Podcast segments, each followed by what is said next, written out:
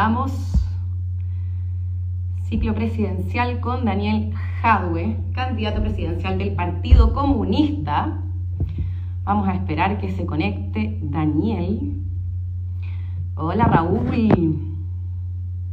Hola Emily. Vamos a esperar que se conecte don Daniel Jadwe. Hola Gonzalo. Hola Cami. Silvana Troncoso. No, esa no es la persona que tiene que conectarse. A ver. Vamos a esperar que se conecte don Daniel Jadwe. Hola Alex. Vamos a darle un minutito a Daniel. Hola compara online. Hola Matías.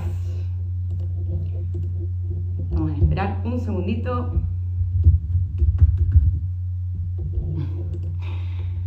Jorge, no, ya, pues paren de mandarme solicitudes los que no son Daniel Jadwe, por favor, porque no veo. Y si Valdé, no, tampoco. A ver, eh, pido mil disculpas. Vamos a esperar. Ay, no. Don Daniel Jadwe, no lo veo. No lo veo un minuto de atraso. Chuta, ya tenemos 200 conectados. Wow. Saludos a todos. Eh, no, no veo a Daniel Jaue. Eh, no me manden, es que me mandan puros requests gente que no debería estar haciéndolo. Ya, perdón. Eh, esperemos un minutito más.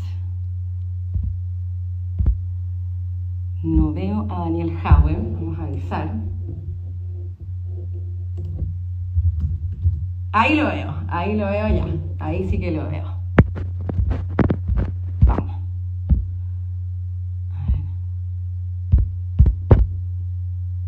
Listo.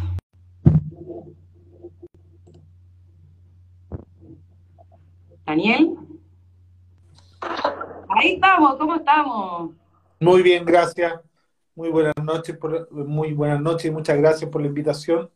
¿Cómo están ustedes? Muy bien, oye, llegamos una pequeña intro. Quiero darles la bienvenida a todos a un nuevo live, como ya es tradición en esta comunidad todos los lunes, un live en economía. Porque son, ¿cierto, Daniel? Son épocas, han sido épocas bien turbulentas, eh, años difíciles, yo creo que para todos.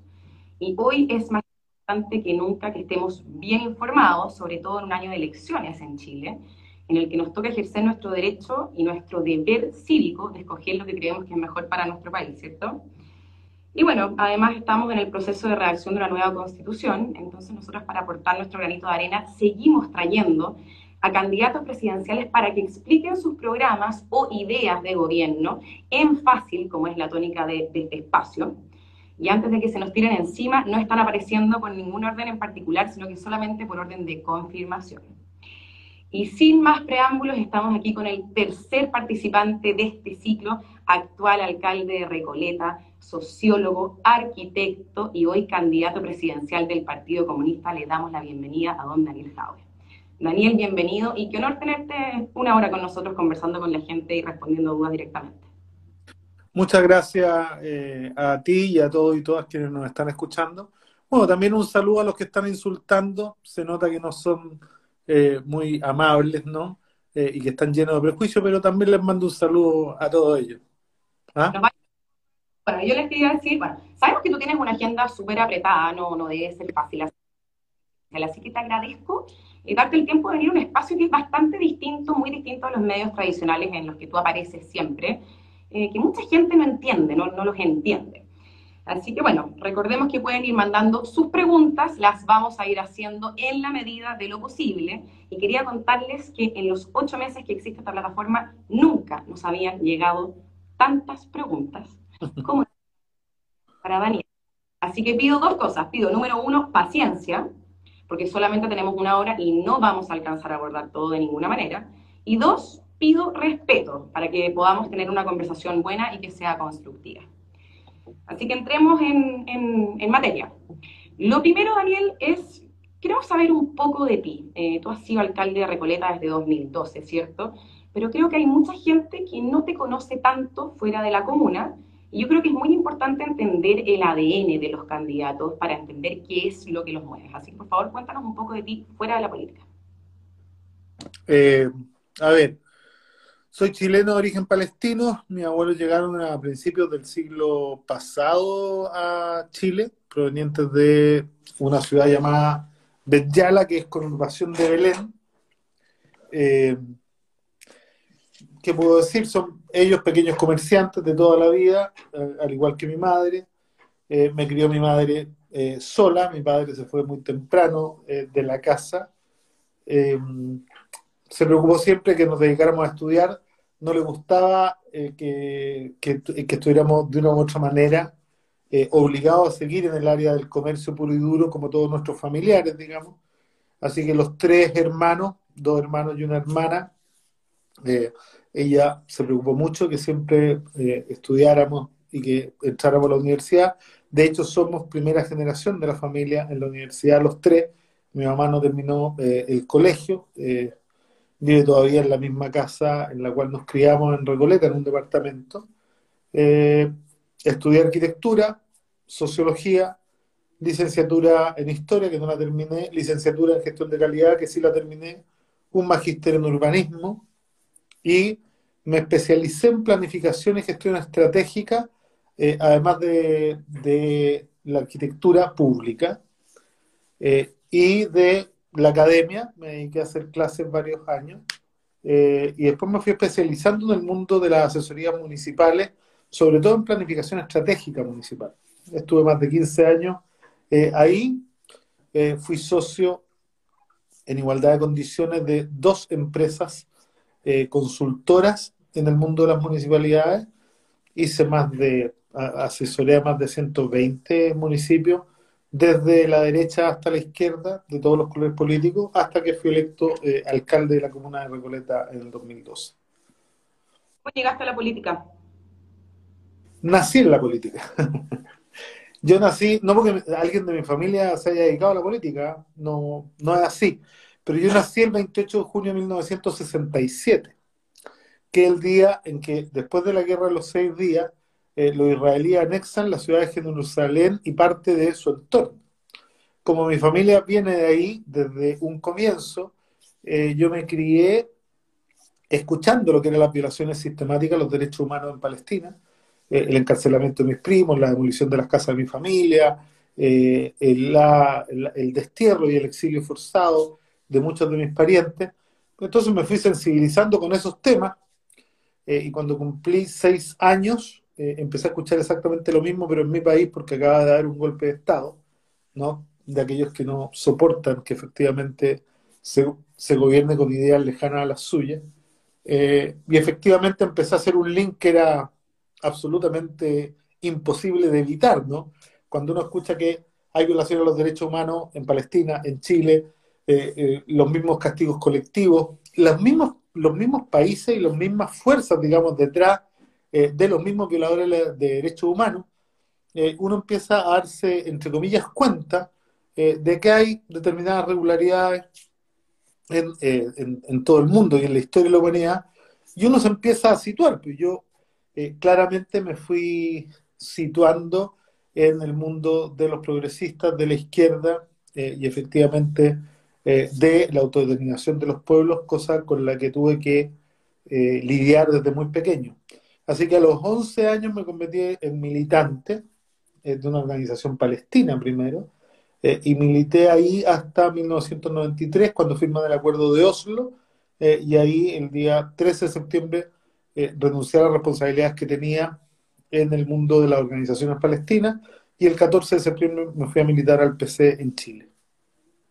¿Y cómo ha sido tu, pasada por el servicio público? Son casi 10 años en la municipalidad. A ver, es que yo estoy en el servicio público desde mucho antes, digamos, porque esto de asesorar municipios eh, de una u otra manera te liga, no, no municipios, también ministerios, ¿no? Eh, hice más de 30 planes de regeneración urbana después del terremoto del 2010. Eh, hice varias decenas de planes reguladores y de planes de desarrollo comunal, de planes estratégicos. instalé sistemas de gestión de excelencia, eh, porque fui certificador de, sistemas de gestión de excelencia en un par de municipalidades cuando se estaba instalando esto en Chile. Y después llego al servicio público electo, porque había sido cinco veces candidato antes, eh, y ya, o sea, cuatro veces antes, y a la quinta vez me eligen en Recoleta, eh, y empiezo a desarrollar un programa que como habíamos sido tantas veces candidatos, lo habíamos ido conformando a lo largo de cerca de 12 años, eh, con la comuna de Recoleta, en donde yo nací, me crié, me eduqué, trabajé y viví hasta los 40 años. Ya entramos ahora, eh, Daniel, candidato. Una pregunta que me gusta hacerle a todos los candidatos es, ¿qué te motiva a ser presidente de Chile? ¿Qué es lo que te motiva a dar una pelea tan difícil y eventualmente tomar un cargo tan complicado? Porque hacer política no es fácil y no es para todo el mundo. Bueno, lo fundamental es que no me gusta el mundo que veo eh, y me encantaría dejarle a mi hijo y a mi hija en particular, que es la persona que más amo en mi vida, eh, un mundo un poquito mejor, porque yo entiendo eh, el mundo como un sistema, ¿no? En, en, nuestra forma de pensamiento se habla de la unidad material del mundo, que es un concepto arraigado en el materialismo histórico, que es entender que si uno mira esta pelota que es el mundo, ve una y la misma cosa, digamos, que más allá de que adentro uno pueda diferenciar seres humanos, animales, eh, hay eh, una unidad material en donde si una parte del sistema está mal, el resto no puede estar bien, es también como el cuerpo humano, ¿no? Uno puede tener buena la cabeza eh, si el corazón tiene un problema o si los pulmones están con cáncer. Entonces, una sociedad sana no puede tener al 70% eh, de, de sus miembros, digamos, hombres y mujeres, viviendo en la incertidumbre o viviendo en una condición de vulnerabilidad como la que tenemos en nuestro país. ¿Tienes dado que no te gusta lo que ves para poder entender un poco tus prioridades, Daniel? Cuéntanos cómo es el Chile eh, que quieres, que tú visualizas, que le gustaría dejarle a tus hijos, como dijiste. A ver, lo fundamental, yo creo que una gran mayoría de los chilenos y chilenas no aspiran con ser millonarios, digamos, no, no aspiran con tener más de lo que necesitan para vivir dignamente. Pero efectivamente esa gente hoy día no tiene ni siquiera lo que necesita para vivir dignamente. O sea, yo, por ejemplo, vergüenza en un país en donde el Benja, de poco más de un año, que necesita un medicamento que vale 1.500 millones de pesos, que obviamente no está al alcance eh, de los bolsillos de su familia, viva en un país en donde todos levantan las manos y los hombros y dicen, no, no es responsabilidad mía, no es responsabilidad mía, no es responsabilidad del Estado, no es responsabilidad del sistema de salud, los privados tampoco hacen nada porque en el fondo lamentablemente nació en una familia que no puede costear un medicamento de 1.500 millones de pesos y de él depende su vida. A mí eso me parece un país que no, no asegura la dignidad básica para sus habitantes. O sea, esto de tener que endeudarse para comer, para estudiar, para comprar los medicamentos esenciales para tener una vida, eh, no es algo que a mí eh, me parezca ni natural ni normal y mucho menos bueno. Después te voy a hacer un poco una pregunta específica por algo que tú hiciste precisamente con, los fármacos en Recoleta, pero además de eso, ¿cómo, ¿cómo, es el Chile que tú visualizas que te gustaría, aparte de que haya un poco más de acceso más universal a ciertas cosas? A ver, un Chile primero plurinacional e intercultural, ¿no? Y esto es un tema súper central porque además soy chileno de origen palestino, entonces vengo de una tierra en donde eh, los pueblos originarios de esa tierra también están ocupados militarmente y donde hay una política de exterminio físico y político que lleva 70 años, acá llevamos en la, misma política cerca de 200 años eh, y creo que no se puede vivir en un Estado que afirma su existencia negando la de las otras naciones que habitan el territorio. Eh, y por lo tanto creo que Chile tiene que tomar una decisión trascendental eh, y que esto implica revisar muchas de las cosas que hoy día las miramos con mucha naturalidad. O sea, por ejemplo, por decir algo, eh, yo no entiendo que un país pretenda tener paz con, sus, con las primeras naciones, con los primeros habitantes de este territorio, con los que estaban aquí antes de que los españoles llegaran, ¿no? Y que los quiera obligar eh, a vivir paseando en calles y en plazas donde se homenajea como héroes a los que mataron a su abuelo. Eso no es un Estado plurinacional e intercultural, ¿no? Eh, es como pedirle a las víctimas de la violación de los derechos humanos que acepten, como lo iba a hacer el exdirector general de Carabineros, que se le ponga el nombre de un torturador ¿no? al edificio institucional de Carabineros en donde se enseña a ser carabinero. No, no, no tiene lógica. ¿no? Entonces, primero avanzar es un Chile eh, plurinacional e intercultural, un Chile, por supuesto, feminista y paritario, eh, un Chile, además, con un enfoque de derechos que asegure una vida digna sin importar dónde naces eh, y cuánta plata tiene tu familia, ¿no? Y que te permita vivir con tranquilidad hasta, hasta que te mueres, digamos, pero eh, sin que tengas que sufrir ni endeudarte ni recibir dádivas vergonzosos para poder vivir. Hay algunos que sueñan con un país en donde cada vez que es necesario aparece la, caridad cristiana, digamos, ¿no? la imagen de esta persona con mucho dinero saliendo de la catedral y con un pordiosero abajo con la mano extendida, es algo que a mí no me hace sentido cuando uno piensa en un Chile digno. Eso no debería existir.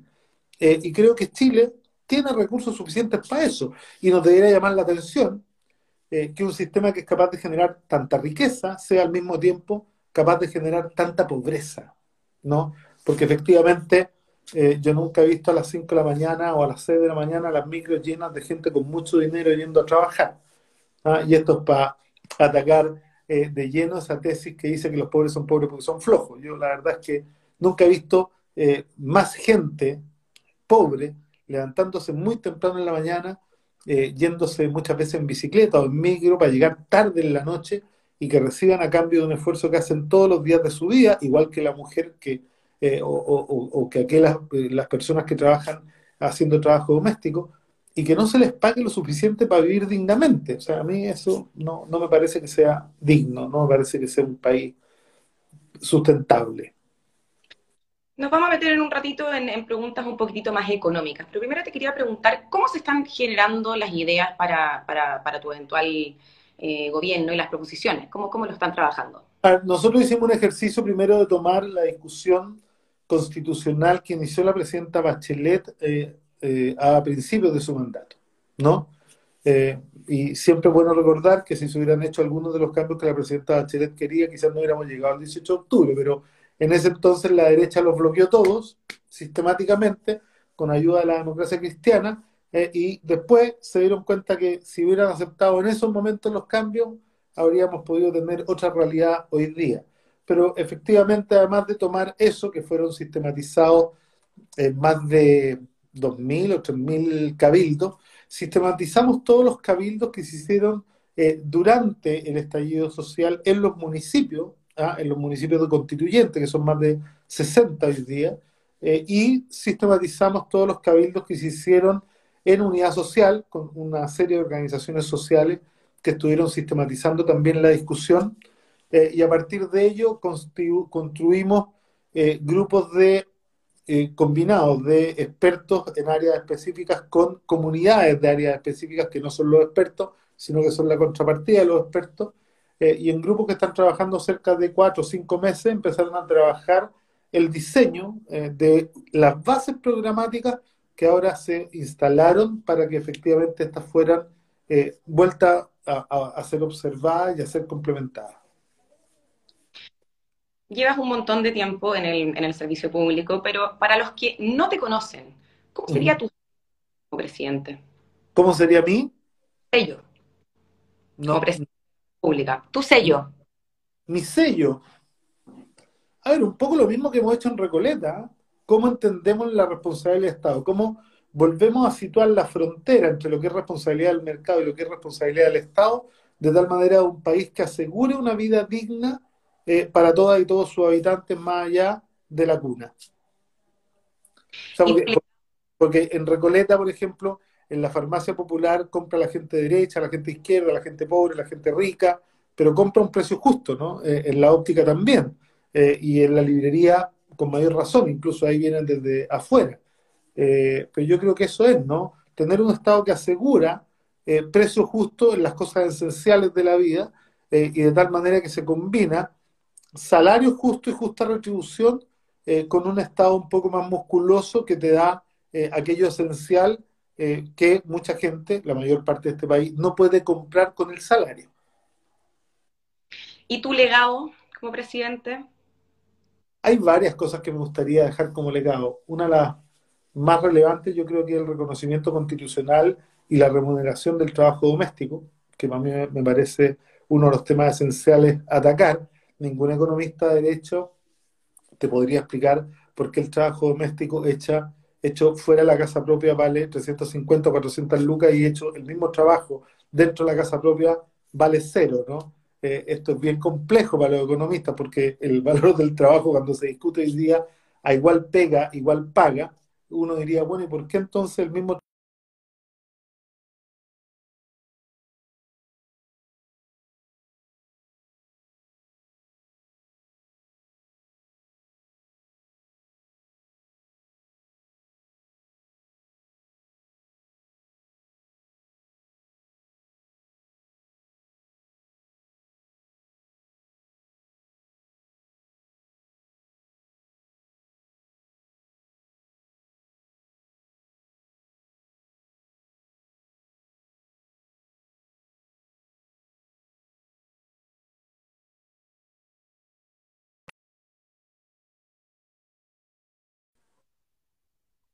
Ahí estoy de vuelta, ¿o no? Ahí estás de vuelta.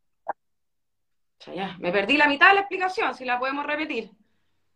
Eh, lo que a mí me gustaría dejar como legado, una de las cosas, es el reconocimiento constitucional del trabajo doméstico, que me parece una medida fundamental para empezar a igualar la cancha eh, y empezar a generar un fortalecimiento de la demanda agregada en Chile, porque es un trabajo que existe, que lo haces durante toda tu vida, eh, que efectivamente además nadie te paga un peso por ese trabajo eh, y que es fundamental para el, para el funcionamiento de la sociedad, el trabajo doméstico y el trabajo de cuidado, que es un trabajo que está hasta el día de hoy absolutamente invisibilizado. Alguien preguntó ahí cómo se financia. Eh, bueno, miren, hay, un tema que la derecha sobre todo no le gusta eh, dar.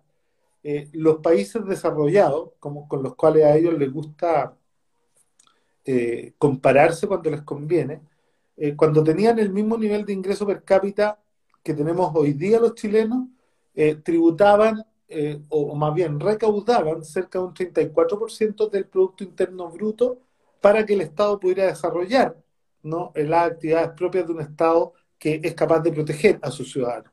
Bueno, en Chile hoy día nosotros solo recaudamos el 21% del PIB para hacer funcionar al Estado. Eh, claramente hay una diferencia fundamental de casi 13, 14 puntos del PIB, ¿no?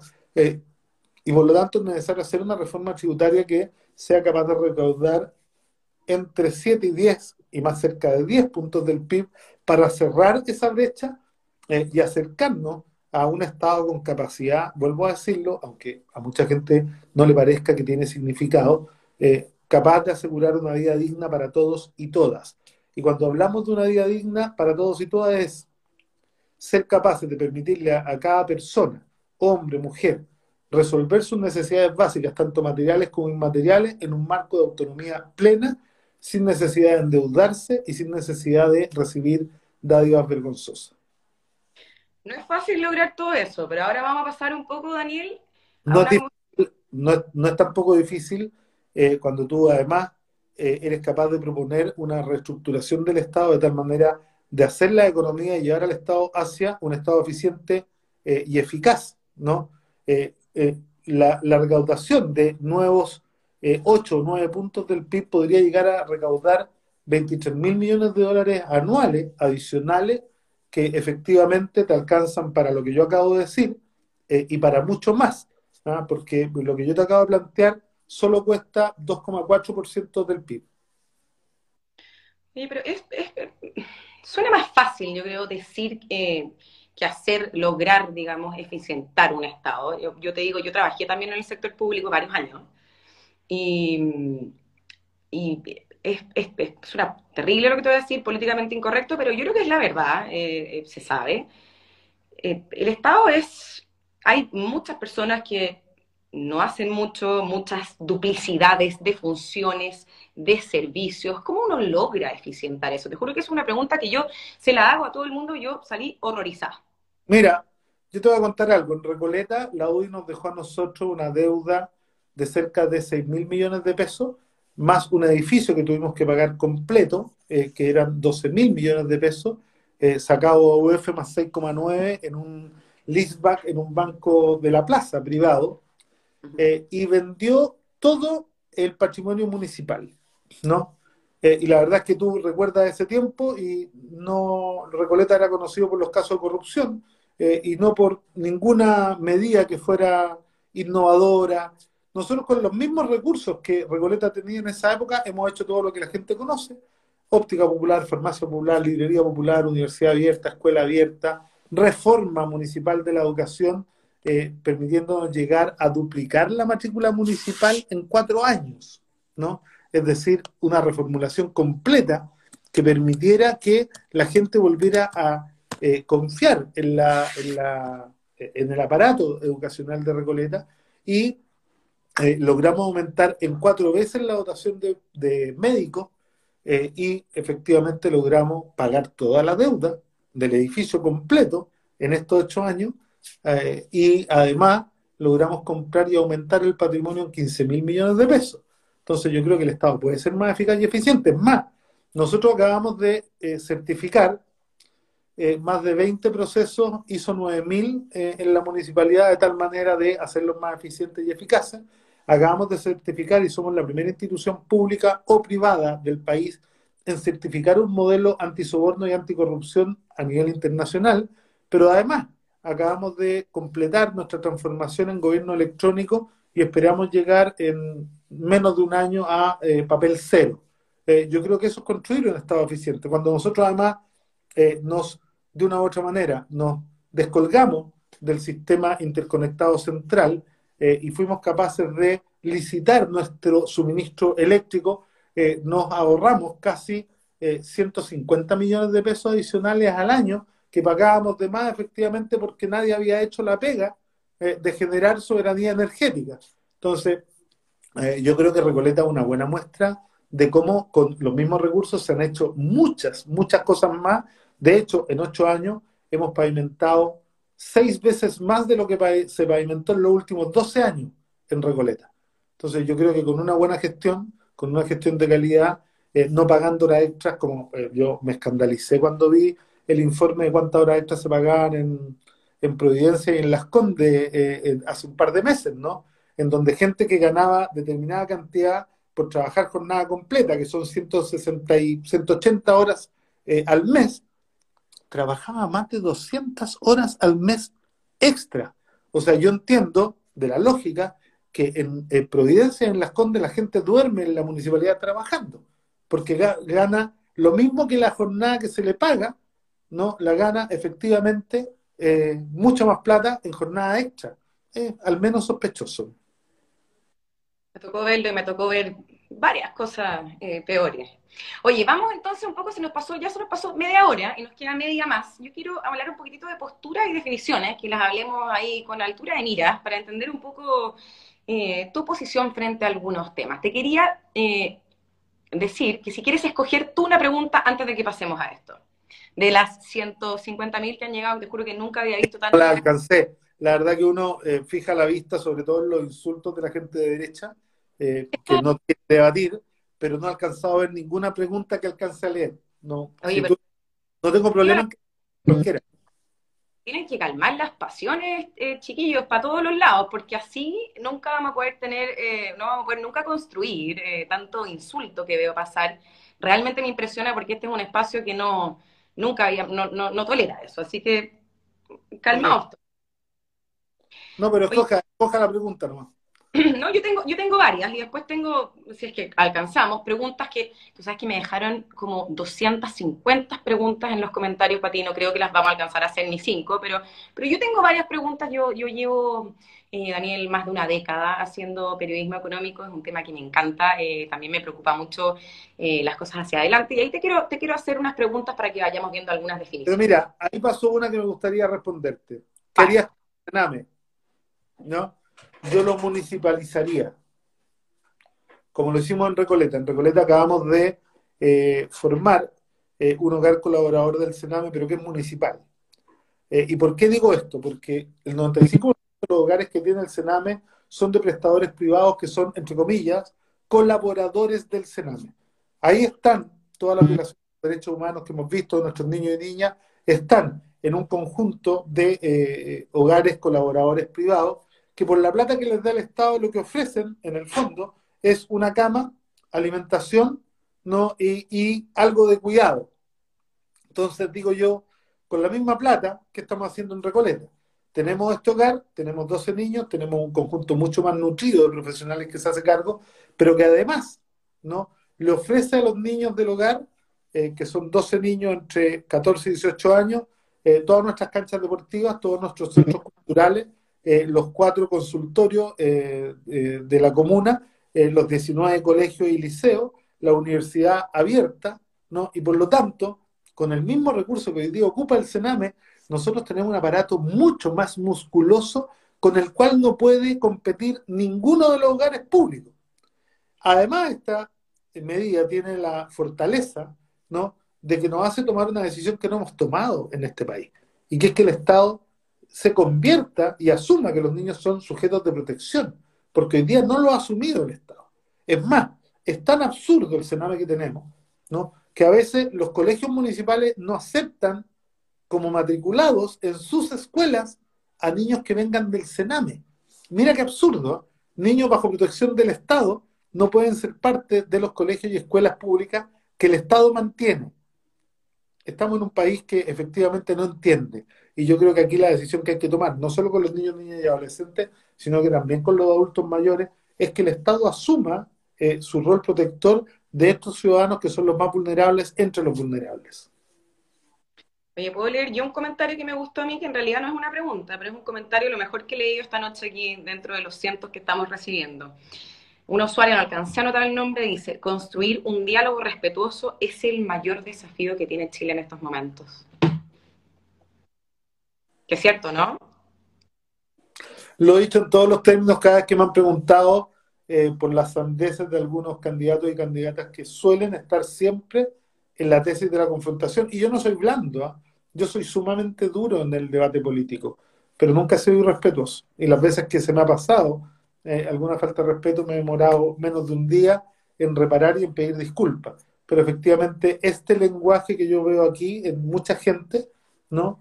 Eh, es el que claramente indica que es difícil construir un país donde todos nos podamos sentir parte, del cual todos nos podamos sentir acogidos y, en que todos nos miren con respeto. Aquí claramente algunos no hay, pero eh, agradezco a la mayoría, la inmensa mayoría de estas más de 2.000 personas que están conectadas, por lo menos las que yo veo, eh, que efectivamente sean respetuosas y estén en un diálogo abierto y constructivo. Oye, ahí pasó una pregunta que me gustaría.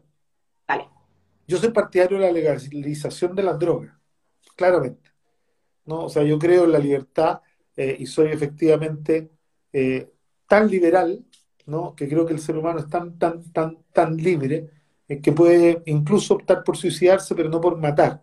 y creo que como venimos durante tanto tiempo tratando nosotros controlar a los seres humanos, hemos desatado una guerra contra, entre comillas, el microtráfico, que no es el problema, la adicción, sino que el microtráfico, que no nos ha conducido a ninguna parte, que nos ha hecho eh, invertir como sociedad fondos, pero increíblemente eh, grandes, ¿no? En una lucha que hemos perdido permanentemente, ¿no? Si la plata que hoy día el Estado eh, pierde en perseguir al tráfico, la ocupara en abrir más posibilidades para los niños, niñas y adolescentes, para los adultos adictos, y en hacer rehabilitación, ¿no? Y hacer reinserción, claramente no tendríamos los problemas que tenemos hoy día.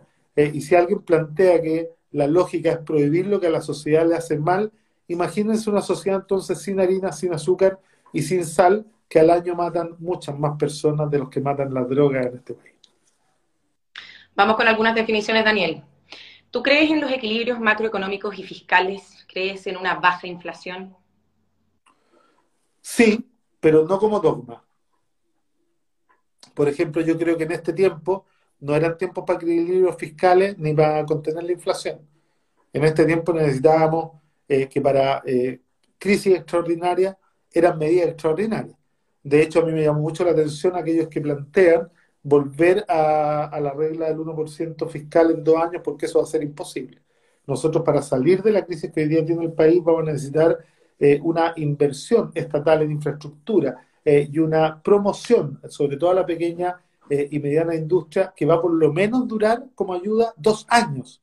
¿ah? Y por lo tanto, cuando algunos ex, candidatos, porque ya varios se bajaron de los que eh, voy a mencionar, hacían la propuesta de eh, un incremento del 5%, bueno, les cuento, el 5% del PIB adicional para invertir en superar la pandemia y promover la reactivación no alcanza para nada y es una mentira, ¿no? O sea, aquí vamos a necesitar un Estado que al menos en los próximos años sea capaz de recaudar adicionalmente entre un 8 y un 10% del PIB eh, para poder asumir las responsabilidades que tenemos. ¿Tú crees en una economía abierta? Absolutamente, pero bajo la dirección estratégica del Estado.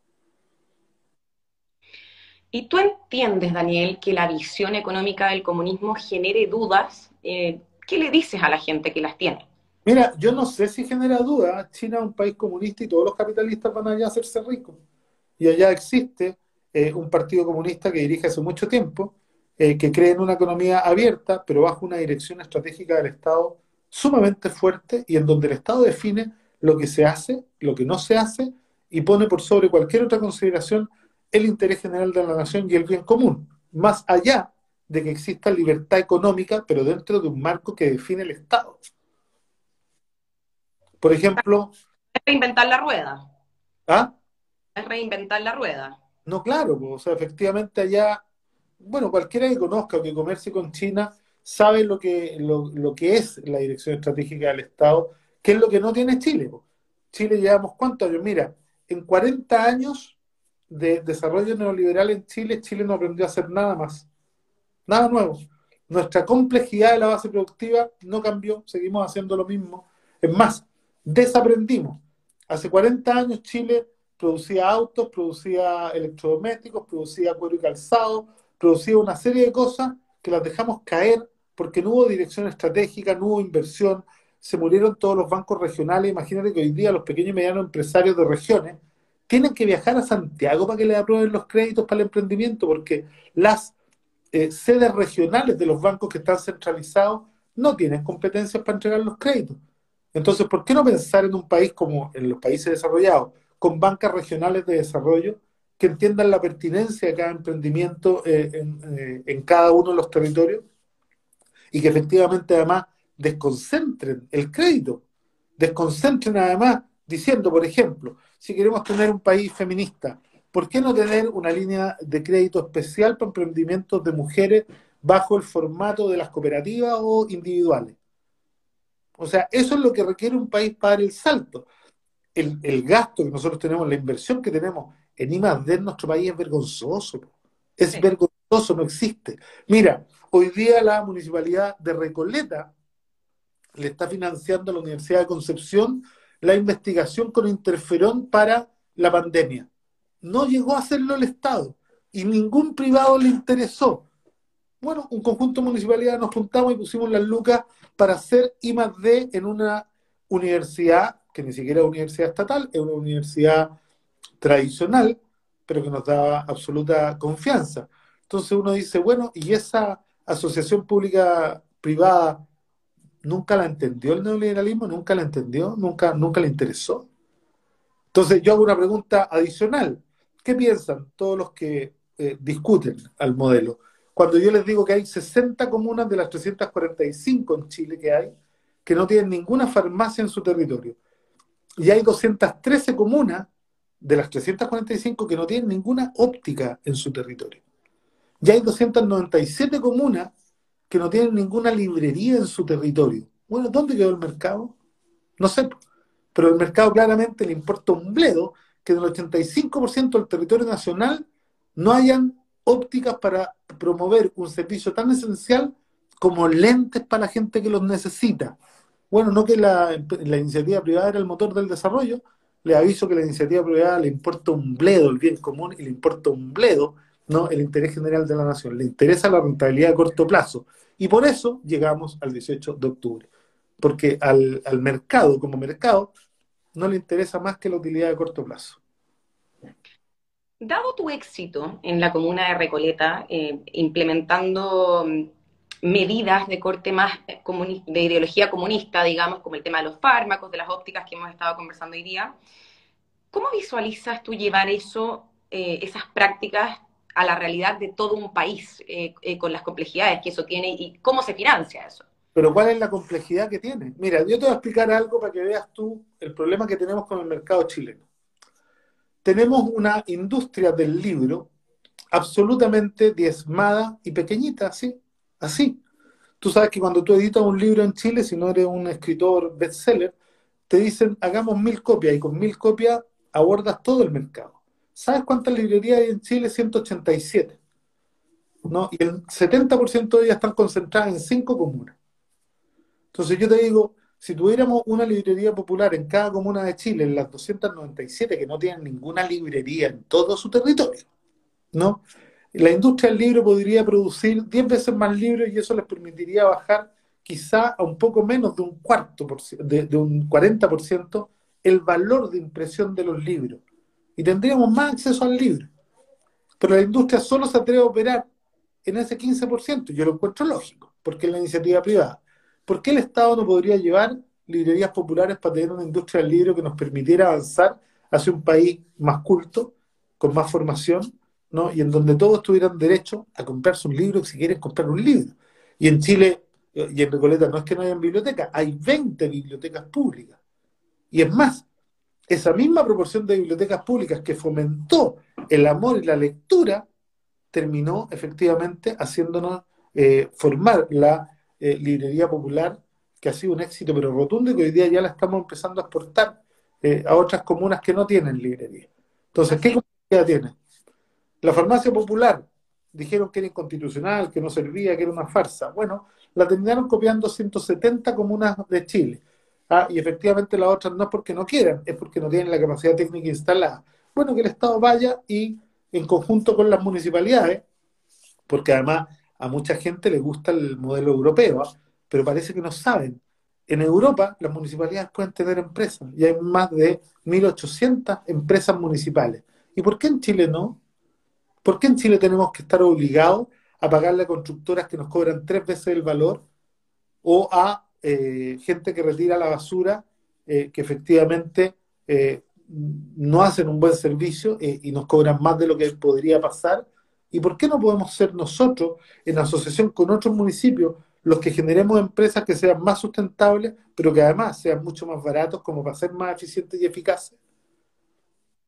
Entonces, yo creo que aquí hay mucha sobreideologización neoliberal que siempre confía, no mucho, en la iniciativa privada y no se da cuenta de todos los errores que hay. Tú dijiste hace un rato que en el mundo público hay mucha gente que trabaja muy poquito ¿no? y que no hace nada. Bueno, te aviso que en el mundo privado y en las grandes empresas hay muchos también eh, trabajadores que no hacen nada, incluso muchos gerentes que no hacen nada. ¿Ah? No escuché. No escuché son financiados de otra manera, entonces es un poco discutible. Eh. Pero, a ver, pero es que la discusión es otra. Si yo sé que las platas vienen de distintas partes, pero a mí que nadie me venga con el cuento que el Estado es ineficiente y el privado, por definición, es eficiente, porque yo te puedo mostrar varios eh, industrias privadas que en nuestro país son súper ineficientes, entre ellas el San Santiago. Ineficaces e ineficientes. Y la industria de la construcción también, ineficaz e ineficiente. Yo no puedo creer que en nuestro país hayamos construido de la mano de los privados miles de miles de viviendas que en el minuto que las entregaron ya formaban parte del parque deficitario de viviendas en Chile. Bajos de Mena, el día que entregaron Bajos de Mena ya eran viviendas malas. Entonces, ¿quién me dice a mí que el privado es eficiente y eficaz? Y que todo lo que construye el privado es bueno. ¿Sabes cuántos años viene el mundo privado construyendo en zonas de riesgo que después se demuelen cuando queda un desastre? ¿Y eso es eficaz y eficiente? No, pues eso es no entender lo que es el desarrollo sustentable. Un recurso puesto que no va a durar un ciclo de vida razonable en lo que se hace, sencillamente no es sustentable. Oye, vamos con otras definiciones porque hay preguntas que no puedo dejar de hacerte. ¿Tú crees en la libertad de emprender y de elegir? Por supuesto. Si los que no creen eh, en la libertad eh, son los que efectivamente creen que la única libertad que existe es la económica. Yo no tengo problema con la libertad de emprender y elegir, pero bajo una dirección estratégica. Ahora, si tú me preguntas si yo creo que, por ejemplo, un empresario tiene libertad para conseguir una concesión acuícola y matar todo el bioma marino eh, de eh, la isla Grande Chiloé y después de Puerto Aysén y después de Río Verde en Magallanes, porque ellos eran propietarios de la concesión y su libertad les permitía destruir todo el medio ambiente.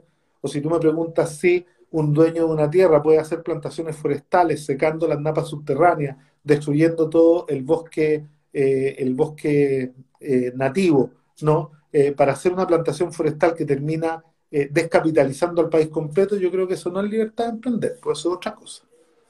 ¿no? O sea, la libertad tiene que estar enmarcada en el respeto al interés general de la nación y en el bien común. Si tú me dices que la libertad puede llevarte a destruir un patrimonio natural, como por ejemplo, todavía recuerdo Pascualama, todos recuerdan el caso Pascualama, ¿no? Bueno, Pascualama en su estudio de impacto ambiental no puso los glaciares y, le aprobaron igual el, el proyecto Pascualama. Y tú sabéis que esos glaciares en Pascualama aseguraban el agua de regadío para miles de miles de agricultores que hoy día cuando ya destruyeron los glaciares y Pascualama se va a ir del país porque se tiene que cerrar porque ya no es sustentable, ya no tienen agua. ¿Quién nos paga el costo de haber destruido sistemas productivos completos? Bueno, esa es la libertad de emprender malentendida. Oye, ¿y tú crees en la propiedad privada? Y te pregunto, ¿cuáles son los límites? el bien común y el interés general de la nación. Es lo mismo que te acabo de decir. Si la propiedad privada, si alguien piensa que la propiedad privada le da permiso a destruir el medio ambiente, no entiende lo que es la propiedad privada. Porque la propiedad privada es una convención. Yo entiendo que todos los que están detrás de esta pantalla lo saben, ¿no? La propiedad privada en nuestro país no existía antes de la llegada de los españoles. Porque los pueblos originarios no creen en la propiedad privada, creen en la territorialidad yo soy propietario de la tierra que ocupo, pero no rento de tierras que ya no ocupo, ¿no? Y la propiedad nace en nombre de Dios y el rey, ¿ah? y empieza con la burocracia cuando eh, eh, lo que existe solo se atiene a lo escrito, entonces lo que no está escrito no existe. Entonces aparecen títulos de propiedad sobre tierras que habitaban otros, pero que pasan a ser, por arte y magia de la burocracia, que se atiene a lo escrito, ¿no? Propiedad de otros que no vivían ahí. Bueno, discutamos la propiedad privada. O la propiedad privada nace cuando la propiedad de, eh, de los que les gusta la propiedad privada capitalista.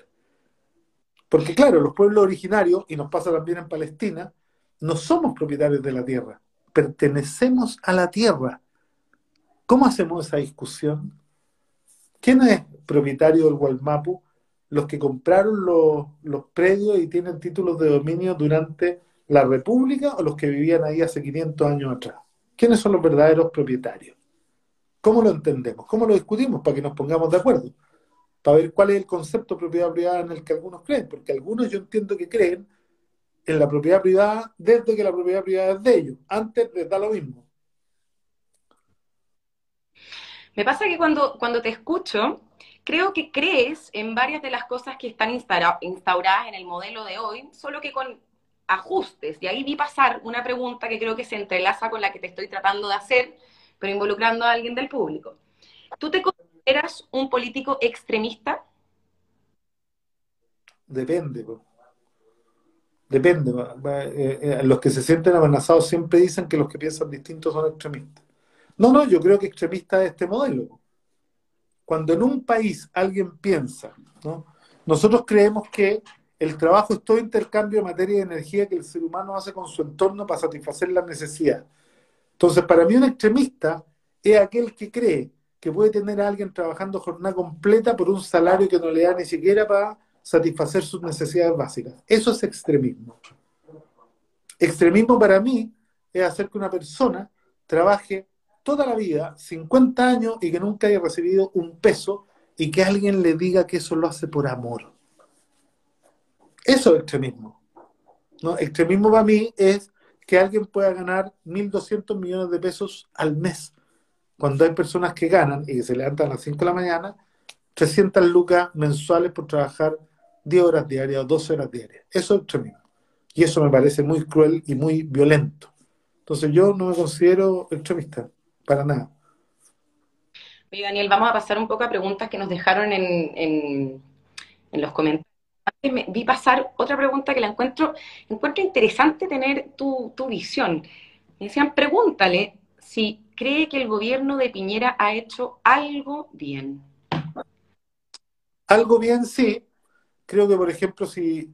A ver, en la pandemia, por ejemplo, este esfuerzo tremendo por traer ventiladores y por aumentar la, capacidad en cama, eh, yo creo que fue un éxito, que fracasó porque no fue acompañado de las otras medidas que necesitaba para que esto fuera exitoso. ¿No? Si tú me preguntáis, las gestiones de negociación para traer anticipadamente la vacuna, un éxito, pero la embarraron completa cuando le dijeron a la gente que se podía ir de vacaciones, que podía salir del país a buscar las cepas nuevas, vayan con los permisos de vacaciones, retornen a clase. ¿Que no te gustó el pase de movilidad que se anunció? O sea, no, es que no me gusta porque es absurdo que cuando vuelven a subir los casos, el gobierno vuelva a dar más libertades cuando las familias no tienen que eh, cómo mantenerse y van a empezar una tercera ola que es promovida desde las políticas públicas. Entonces yo puedo reconocer varias cosas que el gobierno hace bien, pero que el mismo gobierno las hace triza porque no tiene una visión amplia y de conjunto de las políticas públicas. O sea, a mí me hubiera encantado, por ejemplo, que esa política hubiera sido acompañada de un fortalecimiento del sistema de atención primaria de salud. Porque el dilema en la última cama en nuestro país sí existió. La querella que yo le puse a este gobierno fue por 62 personas que en Recoleta murieron en sus casas sin que nadie las fuera a atender. Entonces, cuando alguien le dice a Chile que el dilema de la última cama no existió, te está mintiendo. Porque efectivamente a nosotros no nos dan la información. No sabíamos dónde estaban esas 62 personas ni quién eran. Y el Estado central tenía que administrar eso. Y en toda evolución de la enfermedad había un minuto en donde, si empezaba a empeorar, había que eh, hospitalizarte. No los pudieron hospitalizar a todos, se murió gente en su casa esperando. Entonces, una política eh, parcialmente que puede ser buena, muy mal llevada y efectivamente eh, con una clara superposición del interés en la economía por sobre la vida de las personas. Te voy a apretar un poquitito más. Fuera de la pandemia, ¿algo que creas que este gobierno haya hecho bien?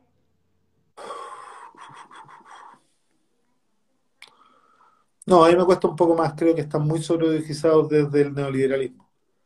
Porque además, déjame decirte y recordarlo, eh, este gobierno no pudo hacer nada de su programa. Acuérdate que este gobierno se comprometió a bajarle eh, los impuestos a los empresarios. Esa era parte de su, de, su, de su propuesta, ¿no? Eh, este gobierno, por ejemplo, hizo cosas tan absurdas como esta reforma de la educación para dejar sin efecto la reforma anterior. O sea, un gobierno que en vez de tratar de avanzar sobre lo que se había avanzado en el anterior, vino efectivamente a destruir lo que habían hecho tratando de retrotraerlo. A mí me parece que esa es una forma de hacer política bien absurda y bien estúpida. Y lo digo así de claro, ¿no? Cuando tú te centras en destruir lo que hizo el otro y no en avanzar desde lo que el otro consiguió, me parece que no es muy atendible. Pero convengamos, yo siempre he pensado, yo no, yo no soy militante de ningún partido, no tengo, la verdad, soy de, de papás completamente dispares en tendencias políticas, yo siempre he pensado qué terrible debe ser, porque no había manual para esto, yo creo, Daniel, manejar una, pandemia así, esta cuestión tomó por sorpresa a todos los gobiernos. Yo creo que no tiene que haber sido fácil para nadie, eso hay que reconocerlo. Nadie ha dicho lo contrario. Pero a ver, recordemos, yo como presenté la querella la tuve que preparar. En enero, este gobierno dijo que tenía todo previsto, ¿ah? eh, dijo que teníamos uno de los sistemas de salud más importantes del mundo. Es más, en enero en una conferencia de prensa con el representante de la OMS, dijo que difícilmente la pandemia iba a llegar a Chile. ¿no? Y efectivamente, cuando el 20 de marzo los alcaldes le pedimos que cerraran la frontera y que hicieran cuarentena, nos dijo que no era necesario, porque aquí teníamos todo bajo control, porque teníamos la visión hospitalocéntrica súper desarrollada. Entonces, cuando nosotros le dijimos, oiga, pero es que si sale el virus de la zona oriente, va a llegar a los sectores populares y eso va a ser un desastre. Bueno, después de que el desastre quedó, ¿qué dijo el ministro de Salud? Todas eh, las, premisas sobre las cuales diseñé la estrategia se cayeron como un castillo naipe, textual. Segundo, no teníamos conciencia ni de la pobreza ni del hacinamiento que había en los sectores populares, textual. Bueno, es un fracaso rotundo. Además, el ministro que dijo eso ya había participado en un gobierno cinco años atrás. Entonces, si tú me decís que la gente que va a gobernar, que se postula para estos cargos, no conoce la realidad porque vive en una burbuja en la cual eh, vive el 1,5% más rico de Chile y no entienden ni el hacinamiento ni la pobreza, lógico, cuando los alcaldes, incluso de su sector, el alcalde Puente Alto, ¿no? les decía, cierren y hagan cuarentena, supriman las clases, porque si el virus llega a estas comunas nos va a quedar la grande, y el gobierno decía, no, si mira, efectivamente las cuarentenas dinámicas, los desconfinamientos dinámicos, vamos de a poquito, se dedicaron a correr detrás de la pandemia. En cambio, en Nueva Zelanda, ¿qué hicieron? Se pararon frente a la pandemia y querían cuidar la economía, no la salud de las personas. Dijeron, ¿saben qué? Tres casos, cerremos todo el país. Llegaron a 50 y después los bajaron, aislaron a toda la gente. En vez de ir a pagar la plata al centro este de Huechuraba, ¿por qué no pusieron, eh, con mucho menos recursos, ¿ah? eh, residencias sanitarias en los colegios que estaban siendo eh, que estaban vacíos en las comunas para que la gente eh, que, se, que, tenía contacto estrecho lo fueran eh, a pasar ahí y no mandar a los que se enfermaban a la casa para ver si resistían contagiando a toda su familia. No, si aquí también hay errores que son garrafales, ¿no? Entonces, yo por lo menos, o, a ver, ¿te acuerdas en mayo cuando al querido colega de Las Condes se le ocurrió hacer, como él lo dijo en televisión, un experimento social vamos a abrir el eh, Apumanque. Por favor, un desastre. A la semana siguiente estábamos en 4.500 casos. ¿O no se acuerdan cuando ese mismo personaje se fue a la residencia sanitaria cuando el 80% de los chilenos que se enfermaban no tenían acceso a residencia sanitaria? ¿no? El alcalde de Las Condes, con permiso del gobierno, se fue a meter en una residencia sanitaria con todos los medios para que los medios contaran cómo él estaba haciendo cuarentena en una residencia sanitaria. Por favor, ¿sabéis qué? La verdad, da vergüenza acordarse. Oye, se nos fue la hora volando. Yo te quiero hacer una última pregunta como para hacer honor a la pobre gente que nos escribió en los comentarios. Es una pregunta del señor Gabriel Durán. ¿Qué modelo económico se acerca más a lo que quieres para Chile y por qué? Una Ninguno. Ninguno no creo, yo no soy de aquellos que eh, miro modelos extranjeros para dar un paso. Lo que hicimos en Recoleta no tiene antecedentes en toda la historia de Chile y efectivamente creo que eh, hicimos innovaciones que son tremendamente potentes. Hay quienes no se atreven a dar ningún paso. Por ejemplo, lo que yo dije hace un rato sobre remunerar el trabajo doméstico. No se ha implementado en ninguna parte del mundo y yo creo que es indispensable, estrictamente necesario para poder superar el neoliberalismo y superar la contradicción capital-trabajo. ¿no? Eso no está en ninguna parte del mundo y yo creo que es fundamental y lo vamos a implementar. ¿eh? y efectivamente esperamos que tenga muchos hallazgos no buscados, mucha serendipia, como se llama en la ciencia, eh, que son eh, efectos positivos no buscados que te permiten abrir nuevos caminos. O sea, si hoy día Recoleta está donde está, es precisamente porque no nos dejamos guiar ni por modelos de ninguna parte, porque creemos que tenemos los pantalones largos y la madurez suficiente para buscar un camino que queramos eh, transitar nosotros, ¿no? Oye, ya, ahora sí que la última. ¿Cuál sería entonces tu primer paso en materias económicas si es que fueras presidente? ¿Sería esto del trabajo? O sea, reforma tributaria y eh, eh, la remuneración y reconocimiento constitucional del trabajo doméstico. Y la reforma de pensiones. Pero para hacer las segundas dos hay que hacer la primera de tal manera que el Estado pueda comprometer un mayor, eh, una mayor inversión en protección a partir de asegurar eh, mayores ingresos permanentes a través de una reforma tributaria. Oye, bueno, se nos pasó la hora volando, no alcanzamos a tocar casi eh, ninguno de los temas específicos que teníamos sobre economía, pero bueno, para eso estamos, era, este espacio era para explicar programas e ideas de gobierno en fácil, no necesariamente son programas de economía. Eh, así que te agradezco mucho, Daniel, que te hayas dado el, tiempo de venir a hablar con nosotros. Ojalá que te tengamos en una segunda parte, porque te insisto, creo que nunca habíamos tenido tanto interés eh, de la gente por conocer eh, a alguien y, tantas preguntas. Así que ojalá que te volvamos a tener en el futuro en una segunda parte donde podamos tocar temas un poco más específicos. Muchas gracias a ti por la invitación, Javier, y un abrazo a todos y a todas que con respeto fueron capaces de ver el programa eh, y mandar sus saludos y sus consultas. Que esté muy bien. Igual tú, Daniel. Buenas noches.